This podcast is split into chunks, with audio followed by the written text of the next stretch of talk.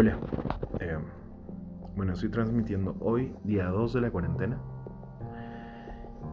Y lo estoy haciendo a esta hora porque decidí hacer un experimento social. Eh, al mediodía salí a la calle. Tenía que hacer algunos, algunas cosas, unas compras, ir al banco. Y decidí tomarlo para analizar cuáles son las cosas que están pasando en nuestra ciudad. Bueno, aquí en Arequipa. Si es que me estás escuchando de otro lado, para que puedas entenderlo. Tuve que bajar a pie, porque desde donde yo vivo hasta donde están los bancos, em, no había movilidad, no habían taxis, no habían combis, cosa que me pareció bastante buena, porque eso reduce la cantidad de personas que puedan o no salir de su casa. Luego Llegando a una de las avenidas de bastante afluencia, me di cuenta que los militares estaban parando a los vehículos para preguntarles el porqué de que estaban en la calle y de que acaten cada uno de los de las cosas que se dijeron desde el día domingo y lunes con respecto a la cuarentena. Bueno, proseguí, me fui al banco. En el banco la cola no estaba tan larga, pero sí, estaba restringida la cantidad de personas que podían estar dentro del establecimiento, lo cual permitía que esté de cierta manera más cuidado. Al ingresar te hacían limpiar las manos con alcohol en gel para que puedas hacer todas las cosas ahí. Me parece bastante bueno realmente, al igual que los las personas que te estaban atendiendo dentro de este establecimiento estaban con barbijo. Entonces sí están tomando las medidas necesarias para prevenir la propagación del virus. Igual en el supermercado. Por más que hayan personas, todavía hay algunas colas porque están intentando comprar todo lo que necesitan para poder quedarse en casa estos 15 días. Se está teniendo un poco más de calma al hacerlo.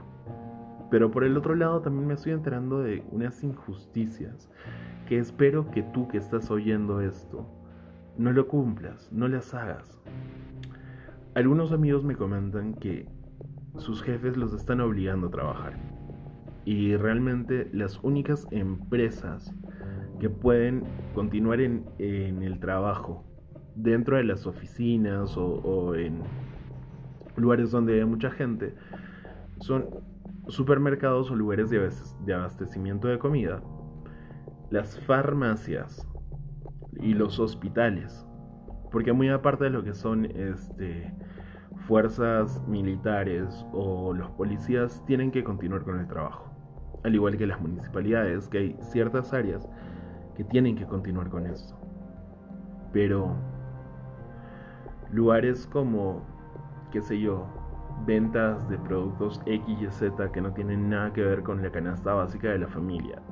O que tienes que, no sé, tienes una empresa de, hidrocarburos o, de llantas o cosas así, piensa un poco, las personas te están intentando cuidar, el gobierno, nuestro presidente, que esta vez sí está muy bien dicho, una persona que está luchando por el pueblo, toma decisiones para poder cuidarlo. Y tú te haces de la vista gorda.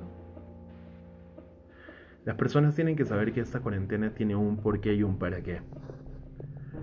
Como se los dije ayer, este virus necesita 15 días para propagarse. Y necesita 15 días dentro de un cuerpo para que se dé a la luz. Lo que se está haciendo es que las personas que están infectadas no contagien a más personas. Por eso estás en tu casa. Entonces, ten en cuenta que va a ser así. Ahora, el gobierno está haciendo algo muy bueno. Ha puesto una página que deberían de chequearla, donde tienes que ingresar los datos con una persona de cada familia que tiene la autorización para poder salir a hacer las compras. Entonces, si es que tú que me estás escuchando vas a salir a hacer las compras, ingresa a la página web, regístrate, imprime, porque ese certificado que te está dando esa página lo van a ver los militares. y no vas a tener ningún problema.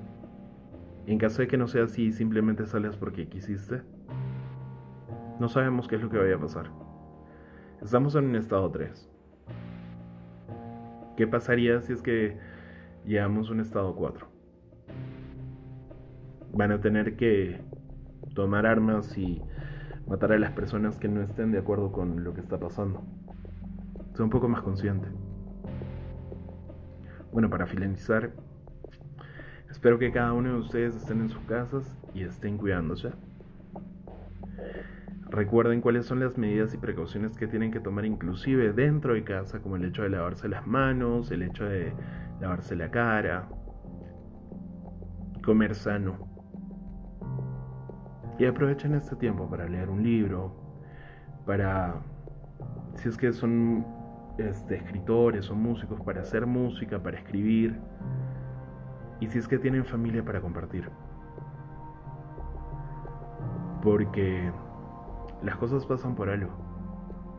Quizás es momento de fortificar esas familias, esos vínculos. Sin más que decir hoy, les deseo una muy buena noche y estamos en contacto. Cuídense chicos.